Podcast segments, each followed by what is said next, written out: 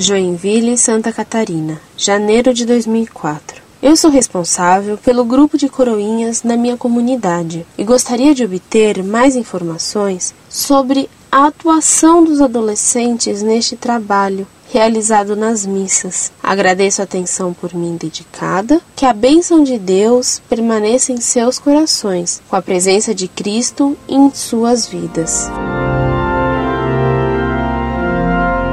Prezada Salve Maria. Seria necessário que os coroinhas soubessem bem o que é a missa, a renovação do sacrifício do Calvário. Só assim eles teriam ideia do valor infinito da missa que é rezada pelo próprio Cristo através da pessoa do sacerdote, já que na consagração o padre atua em persona Christi, emprestando sua voz ao próprio Cristo. Infelizmente, em geral, nem os coroinhas, nem o povo, e desgraçadamente, por vezes, nem os próprios sacerdotes têm noção clara disso. Os coroinhas precedem o sacerdote ao entrar na igreja porque eles representam os profetas que anunciaram Cristo e os apóstolos que divulgaram sua doutrina. O sacerdote que o segue deve estar revestido de uma capa, a casula, que deve ter nas costas desenhada ou bordada uma cruz, porque ele representa Cristo que vai ser de novo imolado, de modo incruento, sobre o altar Novo Calvário. Haveria muitos outros símbolos a explicar aos coroinhas para que eles se compenetrassem do valor e da grandeza da sua função.